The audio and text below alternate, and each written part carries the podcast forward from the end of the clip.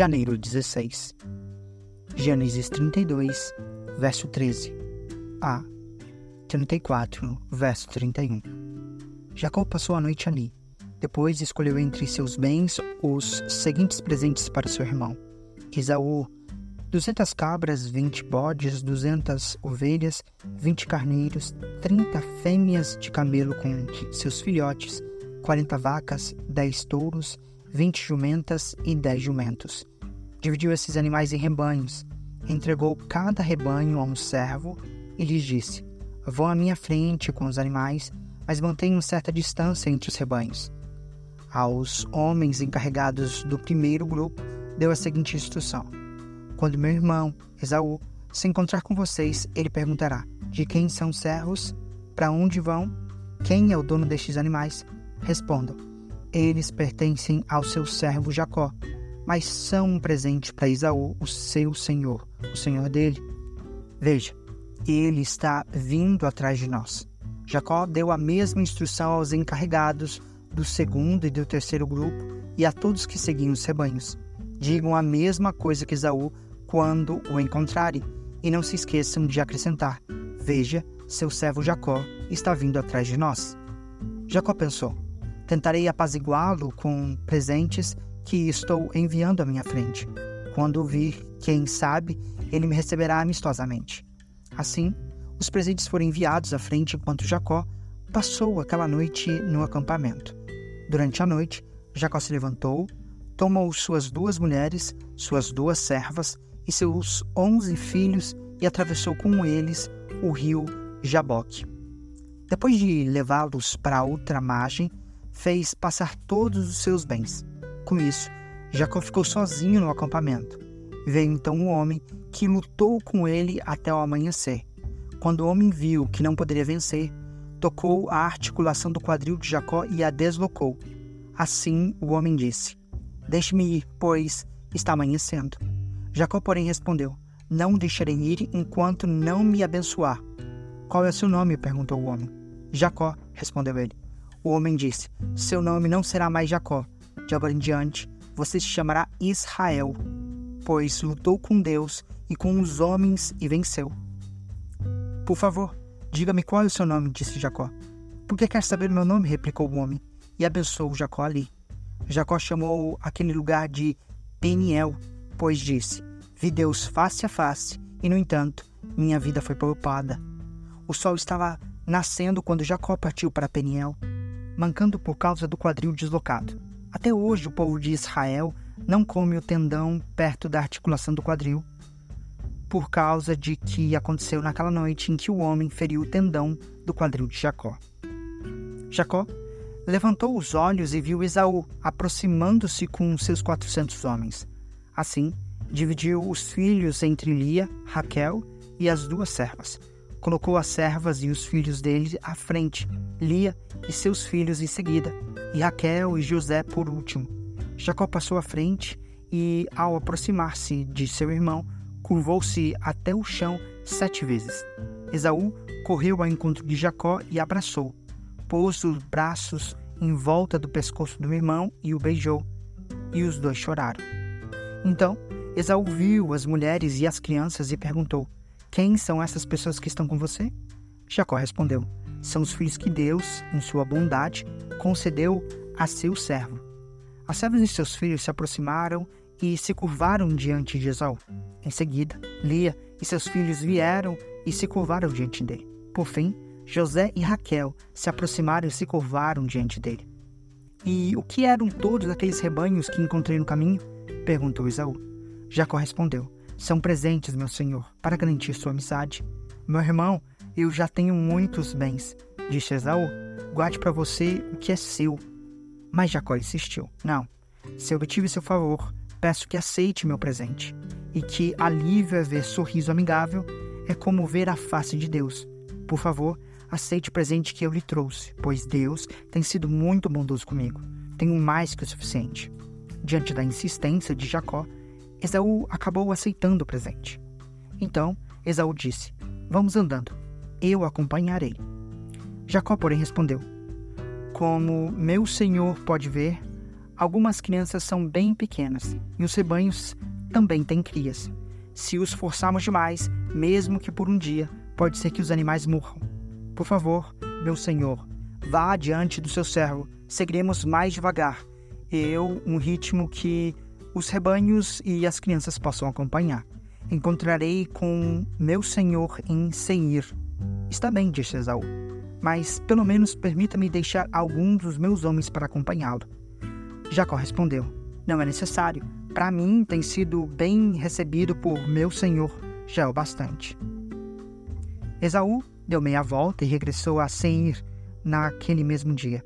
Jacó, por sua vez, viajou até Sucote, onde construiu uma casa para si e abrigos para seus rebanhos. Por isso, aquele lugar é chamado de Sucote.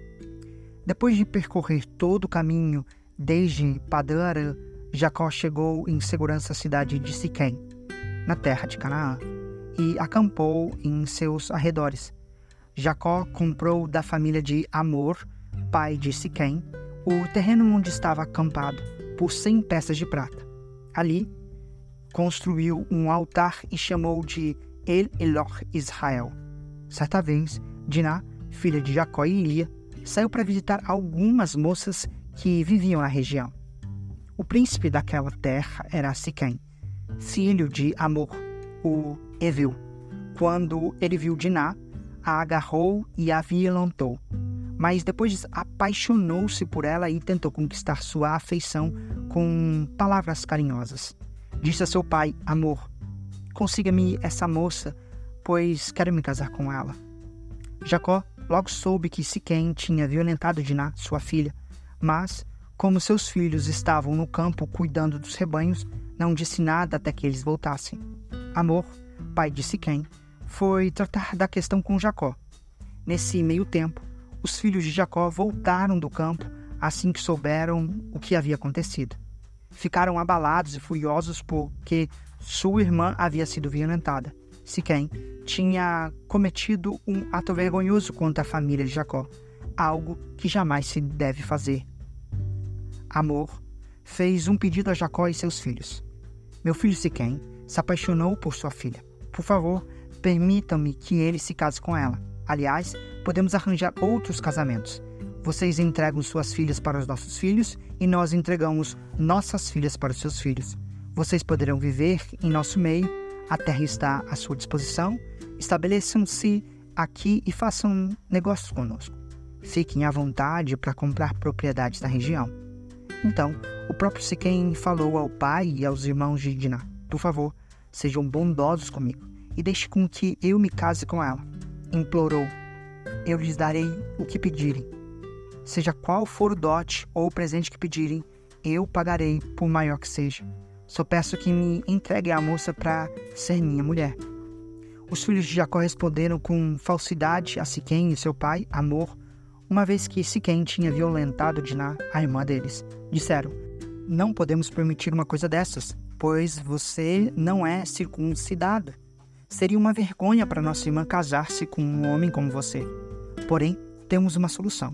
Se todos os homens do seu povo forem circuncidados, como nós somos, entregaremos nossas filhas e nos casaremos com suas filhas. Viveremos entre vocês e nos tornaremos um só povo. Mas se não concordarem em ser circuncidados, tomaremos nossa irmã e iremos embora.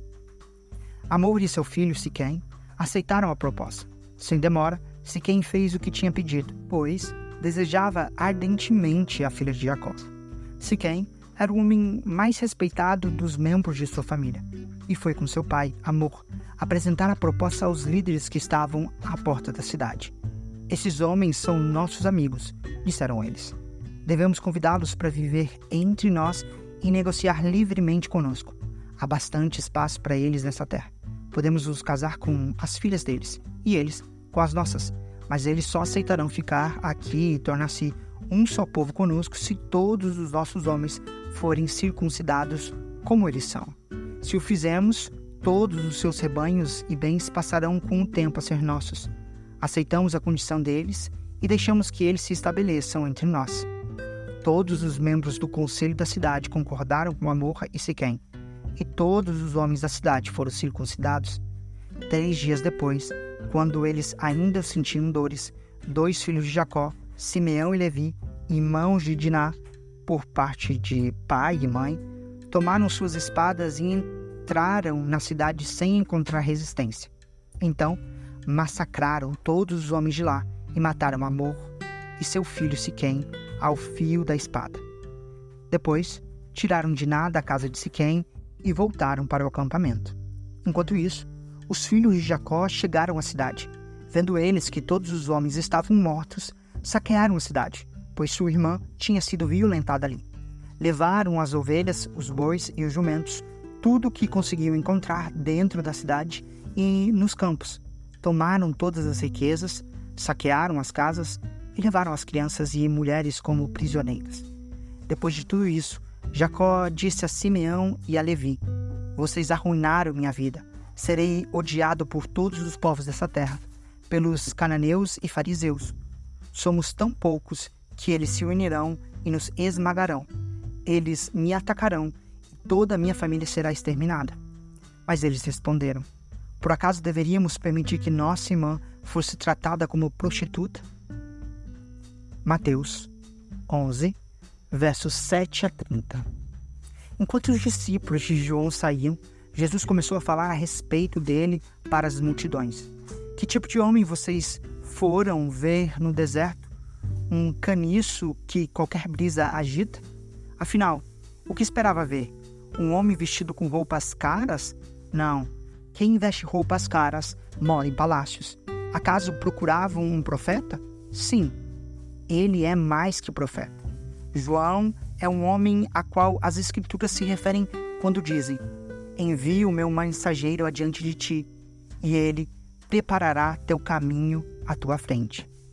Eu lhes digo a verdade: de todos os que nasceram de mulher, nenhum é maior que João Batista. E, no entanto, até o menor no reino dos céus é maior que ele. Desde os dias em que João pregava, o reino dos céus sofre violência e pessoas violentas o atacam pois antes de João vir, todos os profetas e a lei de Moisés falavam dos dias de João com grande expectativa e, se vocês estiverem dispostos a aceitar o que eu digo, ele é Elias, aquele que os profetas disseram que viria. Quem é capaz de ouvir, ouça com atenção. A que posso comparar essa geração? Ela se parece com criança que brincam na praça. Queixam-se aos seus amigos. Tocamos flauta e vocês não dançaram. Entoamos lamentos e vocês não se entristeceram. Quando João apareceu, não costumava comer nem beber em público. E vocês disseram: Está possuído por demônios? O filho do homem, por sua vez, come e bebe. E vocês dizem: É comilhão e beberrão, amigo de cobradores de impostos e pecadores mas a sabedoria é comprovada pelos resultados que produz. Então, Jesus começou a denunciar as cidades onde ele havia feito muitos milagres, pois não tinham se arrependido. Que aflição as espera? Corazim e Betsaida. Porque se na cidade de Tiro e Sidom tivessem sido realizadas os milagres que realizei em vocês, há muito tempo seus habitantes teriam se arrependido e demonstrado isso vestindo panos de saco e jogando cinza sobre a cabeça. Eu lhes digo que, no dia do juízo, Tiro e Sidom serão tratadas com menos rigor que vocês. E você, Carfanaum, será elevado até o céu? Não descerá até o lugar dos mortos, porque, se na cidade de Sodoma tivessem sido realizados os milagres que realizei em você, ela estaria de pé ainda hoje. Eu lhe digo que, no dia do juízo, Sodoma será tratado com menos rigor que você. Naquela ocasião, Jesus orou da seguinte maneira: Pai, Senhor dos céus e da terra, eu te agradeço porque escondestes essas coisas de que se consideravam sábios e instruídos e a revelaste aos que são como crianças. Sim, Pai, foi do teu agrado fazê-lo assim. Meu pai me confiou todas as coisas. Ninguém conhece verdadeiramente o filho, a não ser o pai. E ninguém conhece verdadeiramente o pai, a não ser o filho e aqueles a quem o filho escolhe revelá-lo. Venham a mim todos vocês que estão cansados e sobrecarregados, e eu lhes darei descanso. Tomem sobre vocês o meu jugo, deixem que eu lhes ensine, pois sou manso e humilde de coração, e encontrarão descanso para a alma. Meu jugo é fácil de carregar, e o fardo que lhes dou é leve. Salmos 14, versos 1 a 7. Ao regente do coral, Salmo de Davi.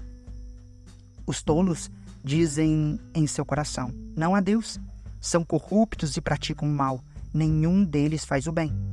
O Senhor olha dos céus para toda a humanidade, para ver se alguém é sábio, se alguém busca a Deus. Todos, porém, se desviaram, todos se corromperam. Ninguém faz bem, nenhum sequer. Acaso que praticam o mal jamais aprenderão?